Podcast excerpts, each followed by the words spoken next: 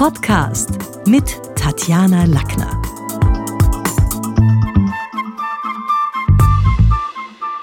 In der heutigen Folge geht's um Emojis.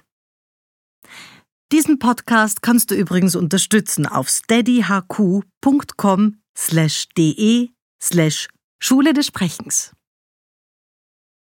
Piktogramme haben eigentlich klare Vorteile. Sie sind selbsterklärend und ersetzen bildhaft den Buchstabenwald. Aktuell gibt es übrigens weltweit mehr als 100 Milliarden WhatsApp-Nachrichten pro Tag, die verschickt werden. Natürlich dicht gespickt auch mit Emojis. Und neben den neuen elektronischen Kommunikationsgewohnheiten verändert sich natürlich dadurch auch unsere Sprache. Also Emojicons tauchen vermehrt auf. Das ist eine Wortkreuzung aus Emotion und Icon, also eben Emojicon, und hatte ursprünglich die Funktion, auch Stimmungen, unsere Körpersprache, alles, was so zwischen den Zeilen gesagt werden soll, in den Schreibfluss einzubauen. Täglich werden mehr als sechs Milliarden Emojis verschickt. Und sie haben nicht nur die Wirtschaft und die Wissenschaft, sondern wie wir in Österreich jetzt auch kürzlich bildhaft miterleben dürften, die Politik erreicht. Da gibt es jetzt so ein bisschen die Frage, in den vergangenen Jahren kam zu einer schleichenden Infantilisierung der Politsprache schon auch so ein bisschen die Sorge dazu, müssen wir uns jetzt um, dies, ja, um das Sprachrepertoire unserer wichtigsten Volksvertreter ernsthaft Sorgen machen, wenn die sich da mit Emojis und mit irgendwelchen inhaltlichen, auch bebilderten Kraftmeiereien, äh, wie man jetzt zuletzt auch bei einigen veröffentlichten WhatsApp-Korrespondenzen gesehen hat, wenn die sich da in die Richtung begeben. Also zum Beispiel der angespannte Bizeps, der steht ja für geschafft oder für Kraft, Sport, körperliche Leistung, kommt natürlich auch vor, wenn man mentale Stärke zum Einsatz bringt.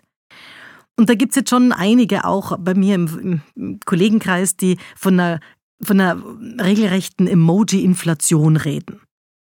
Also viele dieser diese Emojis, ich denke jetzt an das, den Muskel-Emoji und die applaudierenden Hände, die verdeutlichen schon, die geben sich so eine gegenseitige Plattform der Selbstbestätigung, wenn man da jetzt irgendwie sagt, hey super und das habe ich geschafft, Kraftprotz. Also diese inflationäre Verwendung auch von Bussi-Herz-Emojis ist auffällig.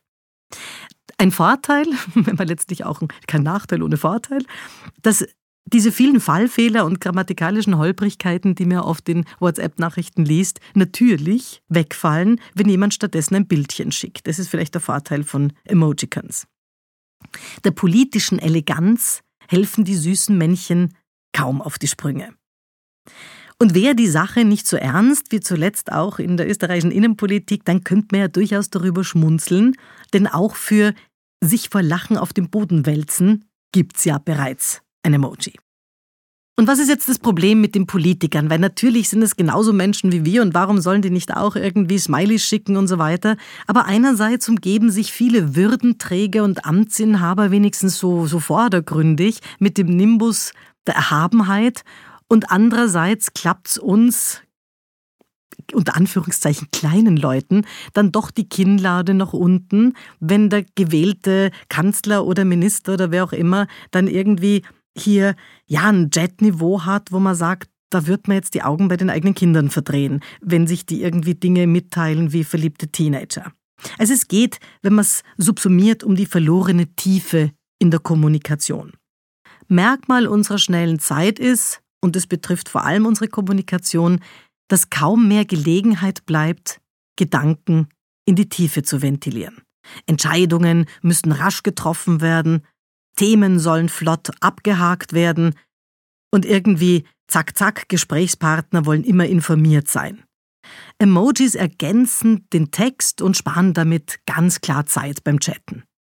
Mittlerweile gibt es dafür eine Auswahl von, ja, so knapp 3000 Bildchen, also 3000 Emojis gibt's, und die gehören natürlich zur Gattung Nachrichten in einfacher Sprache und sind, drum auch der Name, für die Gefühle zuständig. Und damit Manager, und letztlich verstehen sich viele Politiker auch als, als zunehmend als, als smarte Manager, nicht zu direktiv klingen, helfen Emojis. Den richtigen Ton zu finden, wird natürlich schon wieder Zeit kosten. Und die haben wichtige Weltretter ebenso wenig wie wirtschaftliche oder politische Influencer. Also gibt's dann ganz busy ein Bussi verschickt, damit klar ist, danke ganz lieb. Und dann ist ja auch der Interpretationsspielraum von so einem Bildchen immer die Frage. Also jetzt nehmen wir halt einmal sowas wie Daumen hoch, die reicht von geht in Ordnung über ich stimme zu bis hin zum begeisterten und peinlichen Vollsubsi.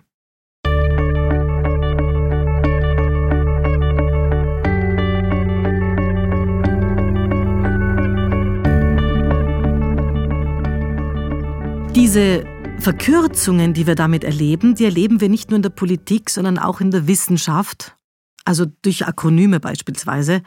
Wir wissen, wofür die Lettern USA stehen oder was NATO bedeutet, von wegen North Atlantic Treaty Organization. Wir wissen, was LAN, also Local Area Network, im Gegensatz zu WAN, Wide Area Network bedeutet. Bei GAU ist es manchen schon nicht mehr so bekannt, wofür die Buchstaben GAU die Abkürzung sind. Vielleicht wissen das manche noch, die Tschernobyl erlebt haben oder die an Fukushima denken. Also so das Akronym für den größten anzunehmenden Unfall. Also das heißt, bei manchen Akronymen muss sogar der Schlaueste nachdenken, weil die Ursprungsversion unbekannt geblieben ist und vielleicht sogar unbekannter als die Abkürzung selber. Und da haben wir das Problem, der Wortschatz wächst, das Wissen sinkt. Ich gebe ein Beispiel. Schon kleine Kinder spielen mit imaginären Laserschwertern, aber wofür ist denn jetzt Laser genau die Abkürzung? Genau, Light Amplification by Stimulated Emission of Radiation. In Online-Besprechungen auf Zoom, MS Teams oder, oder Google Meet wird abgekürzt ohne Ende. GM steht für Guten Morgen, PLS für Bitte im Sinne von Please, KA für keine Ahnung. Und zudem haben sich viele Userinnen und User auch deshalb Emojicons in die Chat-Funktion runtergeladen, weil natürlich Zustimmung oder Ablehnung so schneller transportiert wird als über die anspruchsvolle Textwüste. Der enorme Zeitdruck verkürzt vielerorts diese Textebene und die verwendeten Emojis erleichtern erleichtern es dem Empfänger, natürlich auch den Subtext, wie war denn das gemeint, besser zu verstehen. Denn wenn wir Sprachnachrichten hernehmen, dann hören wir, wie ist die Laune des Gegenübers, wir registrieren auch, klingt die Stimme jetzt ernster, also wird der jetzt böser oder wie auch immer, aber in der Schriftsprache geht diese Tonalität verloren. Emoticons dienen also als Stimmungsbarometer und liefern Antworten auf die Frage, wie sind die Worte gemeint. Ironische Botschaften oder Wortwitz lassen sich genauso durch augenzwinkernde Männchen darstellen wie Sorge oder Wut, durch, naja, was haben wir da, mimisch verzerrte Gesichter. Und Satzzeichen bekamen auf diese Weise erstmals eine völlig neue Bedeutung, denn jeder weiß, was Doppelpunkt, Bindestrich und Klammer zu heißt. Im täglichen Training erlebe ich viele Manager, die sich in Mails flott briefen lassen und zum Teil Emojis verwenden, die übrigens inhaltlich überhaupt nicht passen. Also an, an was denke ich da? Ich denke da zum Beispiel, da gibt's ein Emoji mit so weit aufgerissenen Augen, oh, so riesige Augen, wo man das Gefühl hat, ähm, ja, der schaut, man könnte schon reininterpretieren, er schaut erschrocken aus. Und das wird von ganz vielen Menschen für Erstaunen und Erstauntsein verwendet. Ist aber nicht wahr. Denn bei diesem Emojicon, und man muss es sich nur genauer anschauen, das hat ganz rote Wangen, war ursprünglich die Version eigentlich beschämt sein, sich schämen, also hatte eine ganz andere Bedeutung.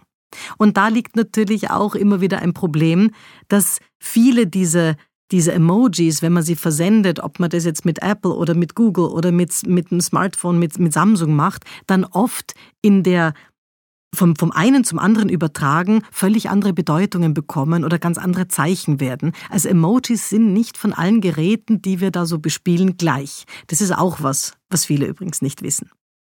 Fazit. Die nächsten Jahre werden zu einem Umbruch in der Gesellschaft führen, das betrifft auch die Art, wie wir kommunizieren.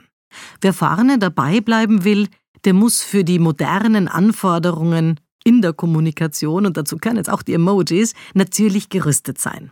Und dafür braucht's völlig neue Fähigkeiten. Moderne Kommunikationsskills haben heute sowohl zu tun mit Schlagfertigkeit, Auftrittskompetenz, Stimmmodulation, guter Artikulation, aber auch mit dem richtigen Umgang die modernen Medien betreffend. Denn wie oft habe ich jetzt im laufenden Jahr Vorständen erklärt, dass es eben nicht reicht, bei einem Podcast den irgendwie aus dem Boden zu stampfen und einfach nur die Mikroregler aufzumachen, sondern dass wir uns vorher auch über Avatare unterhalten müssen, Zielgruppen definieren sollten und über den Hörernutzen nachdenken sollten. Das war's für heute. Besuchen Sie mich doch in der Schule des Sprechens in Wien. Auf Facebook, LinkedIn, Xing, unter sprechen.com oder auf meinem Blog sprechen.com/blog.